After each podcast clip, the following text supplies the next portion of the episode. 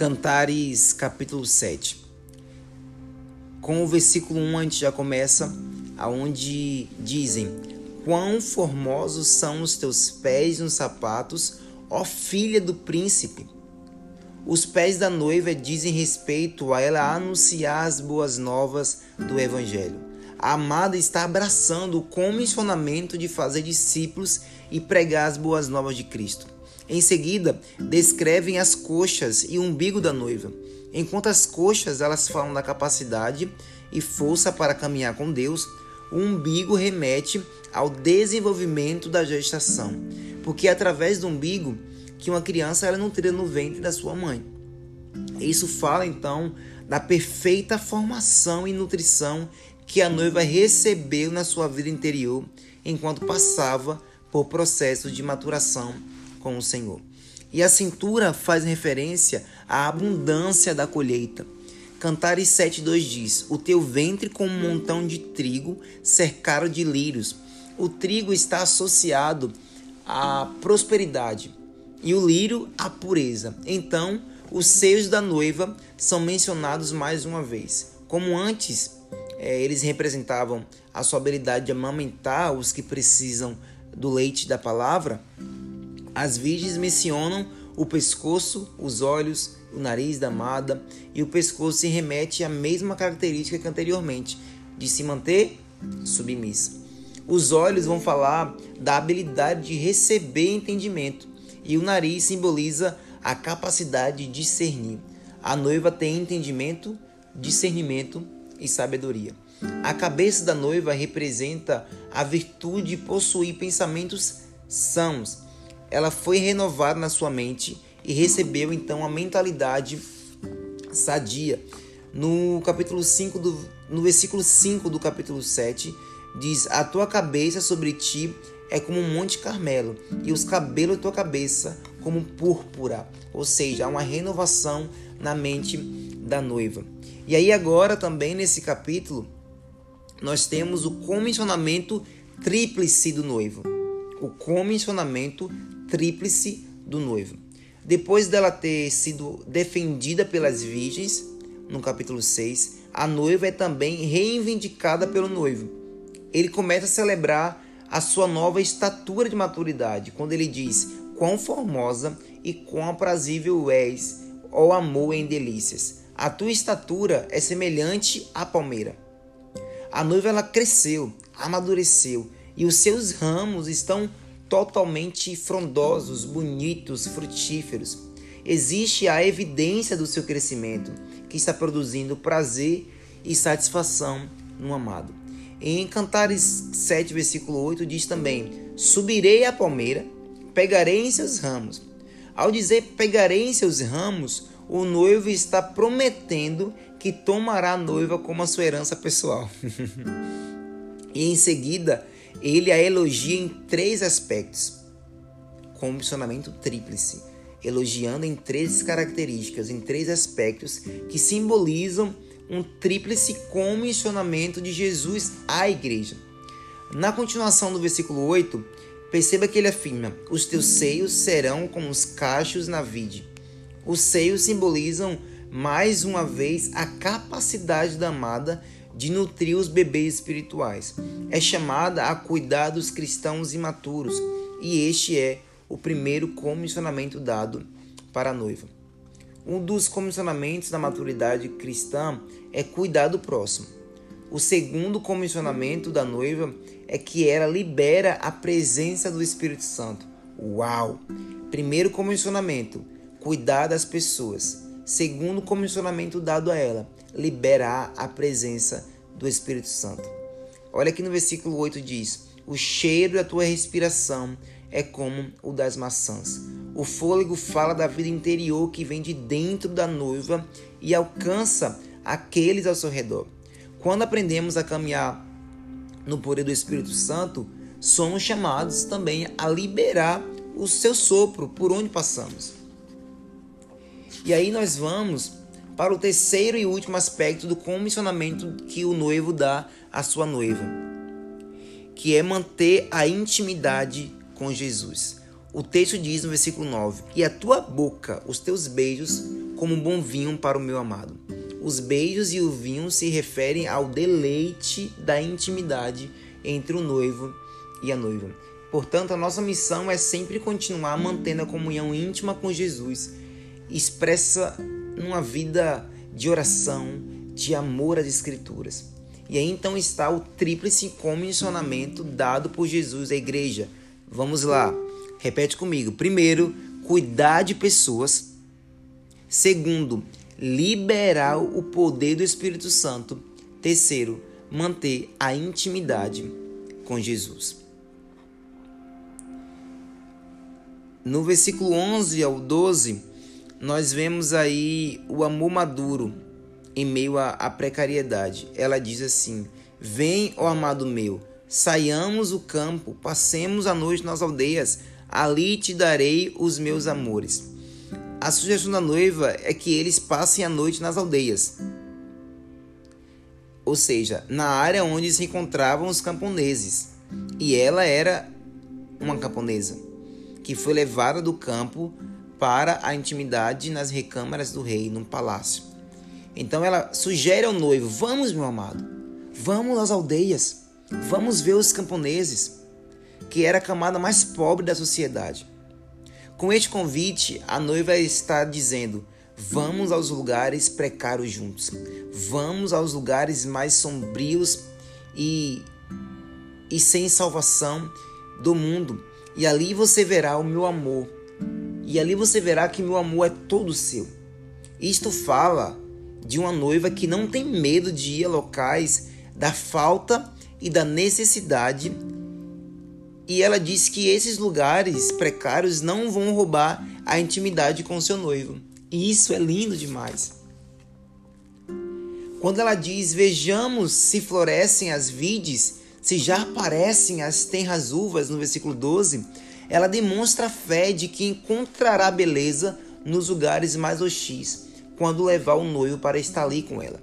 Assim é a igreja que vai aos lugares mais longínquos e necessitados da terra para levar o Evangelho de Jesus. E isso é missões.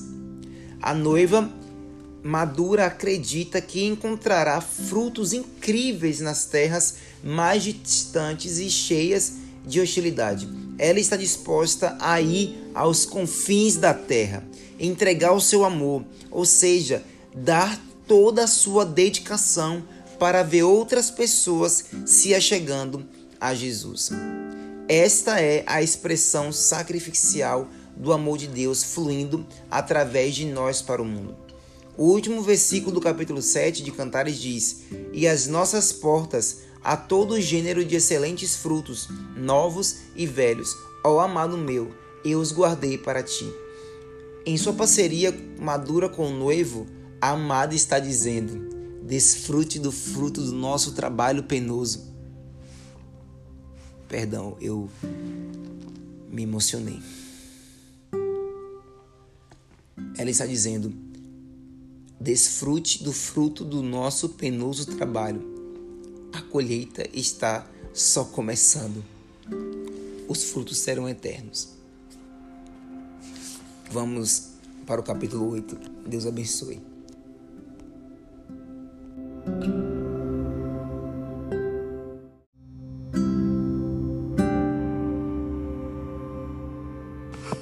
Estamos chegando ao fim. Cantares, capítulo 8. A noiva apoiada no amado. O último capítulo de Cantares começa com a exclamação da noiva: Ah, ah, quem me dera que foras como meu irmão. Quando eu te encontrasse lá fora, beijar-te-ia e não me desprezariam. Nessa fala, a noiva está desejando que o seu amor pelo noivo não seja visto como inconveniente pelos demais. A rejeição está originada no fato de que ele é seu irmão, ou seja, ele é o Cristo que se faz semelhante a nós. Durante esse desafio, a noiva decide posicionar o seu coração para depender totalmente de Deus ela diz no versículo 3: A sua mão esquerda está debaixo da minha cabeça e a sua direita me abrace.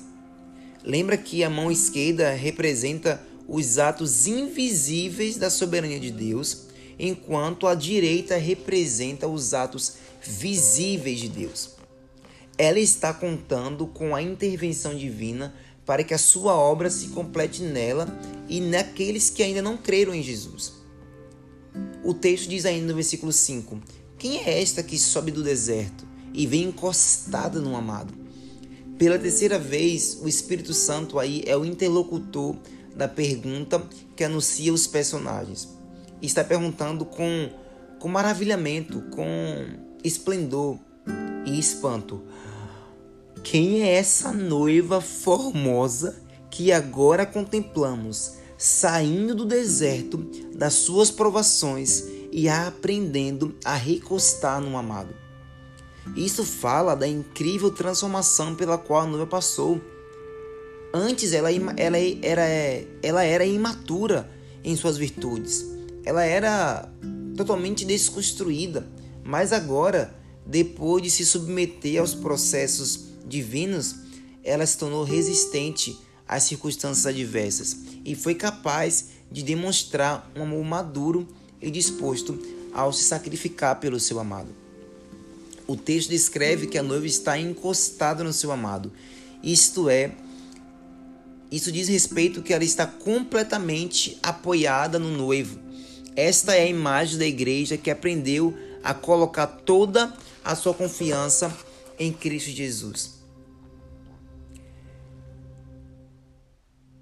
Agora, o sucesso da, da jornada vem de termos a noiva aprendeu a nos apoiar totalmente no Senhor ao sair do deserto inclinado sobre ele.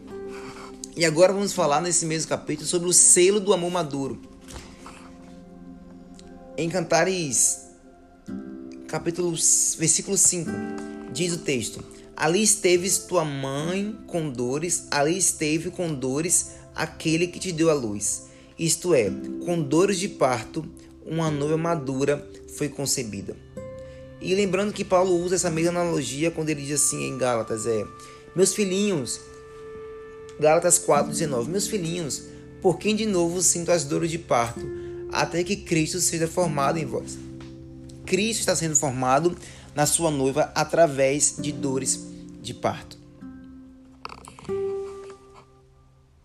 No versículo 6 de Cantares 8 diz: O noivo diz: Põe-me como selo sobre o teu coração, como selo sobre o teu braço. Alguns estudiosos dizem que essa fala vem da noiva.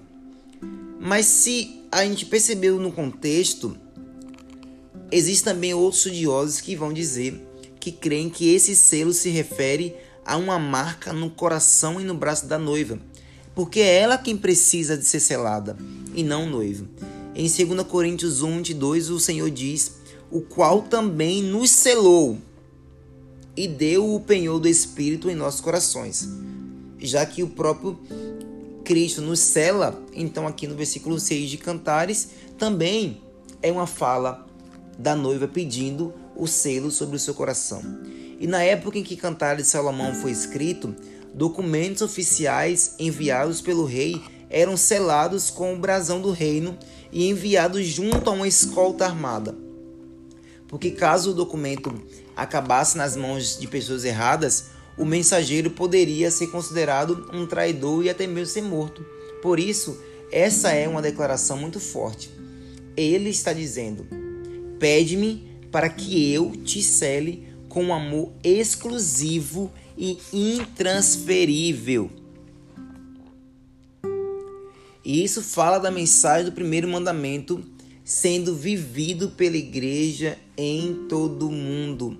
O texto de Cantares 8, do 6 ao 7 diz: O amor é forte como a morte, e duro, inflexível como a sepultura, o ciúme. Um amor duro como a sepultura significa que aquele que é inflexível e fatal como a morte. A gente vê isso na expressão do amor ciumento de Deus. Desde o Velho Testamento, o Senhor está exortando o seu povo a não ter outros deuses, a não ter outros amores. Ele disse a Israel diversas vezes: Não terás outros deuses além de mim. O Senhor é zeloso e não dividirá sua noiva com outros ídolos. E nesse mesmo capítulo, o texto diz que as suas, as suas brasas, o amor, né? Que as brasas do amor são brasas de fogo como veementes labaredas. Ou seja, o Senhor está comprometido em consumir os nossos falsos amores com as brasas de fogo.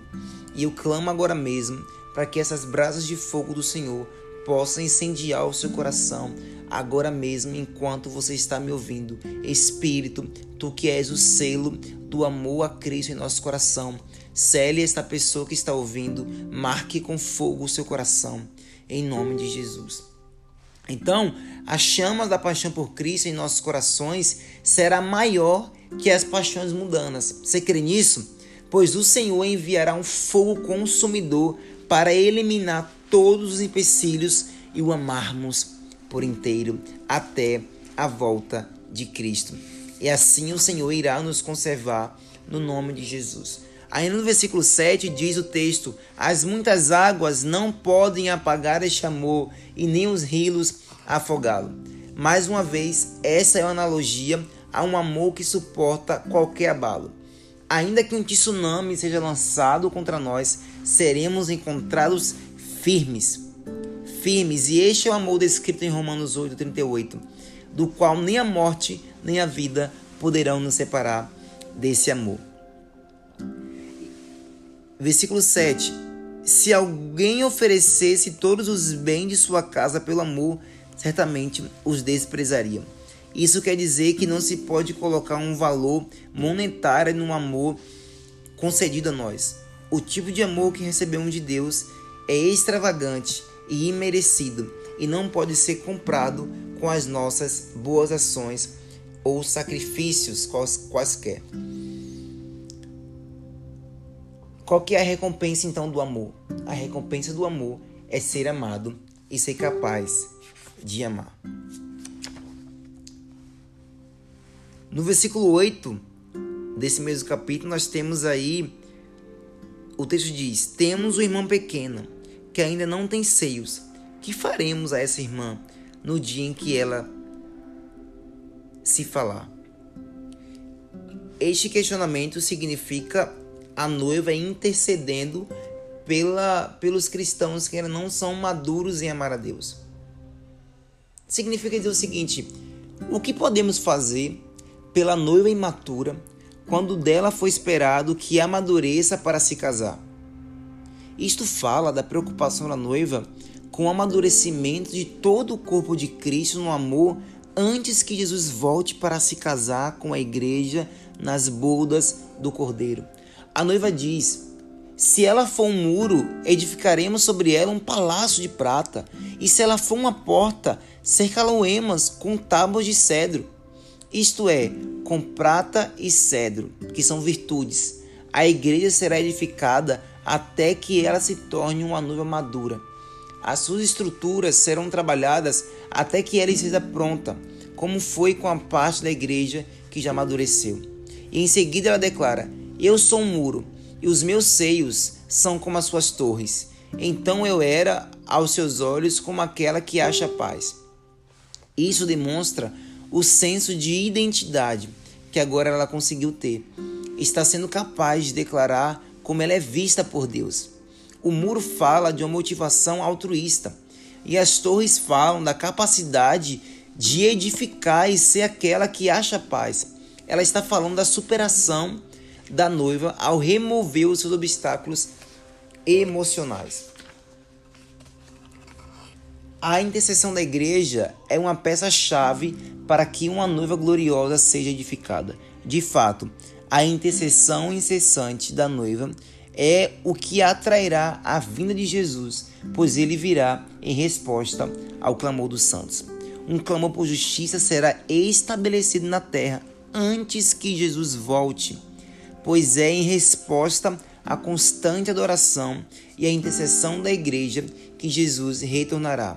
Apenas uma igreja vigilante será capaz de suportar os eventos dos vindos tempos. Então, aqui nesse capítulo, a noiva começa a se engajar com a segunda vinda do noivo, um clamor por Maranata. O apóstolo Pedro, ele considera que se vivermos de modo piedoso e santo, envolvidos com intercessão e adoração, estamos apressando a vinda do Senhor.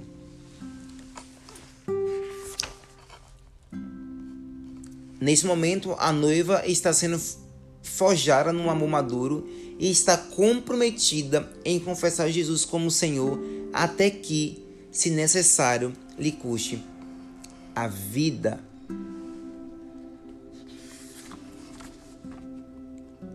Existe agora então a última comissão de Jesus à noiva.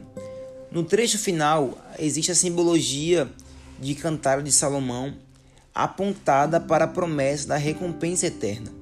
A noiva cita a vinha de Salomão que foi arrendada para os guardas. Em troca disso, eles deveriam retornar ao rei mil peças de prata.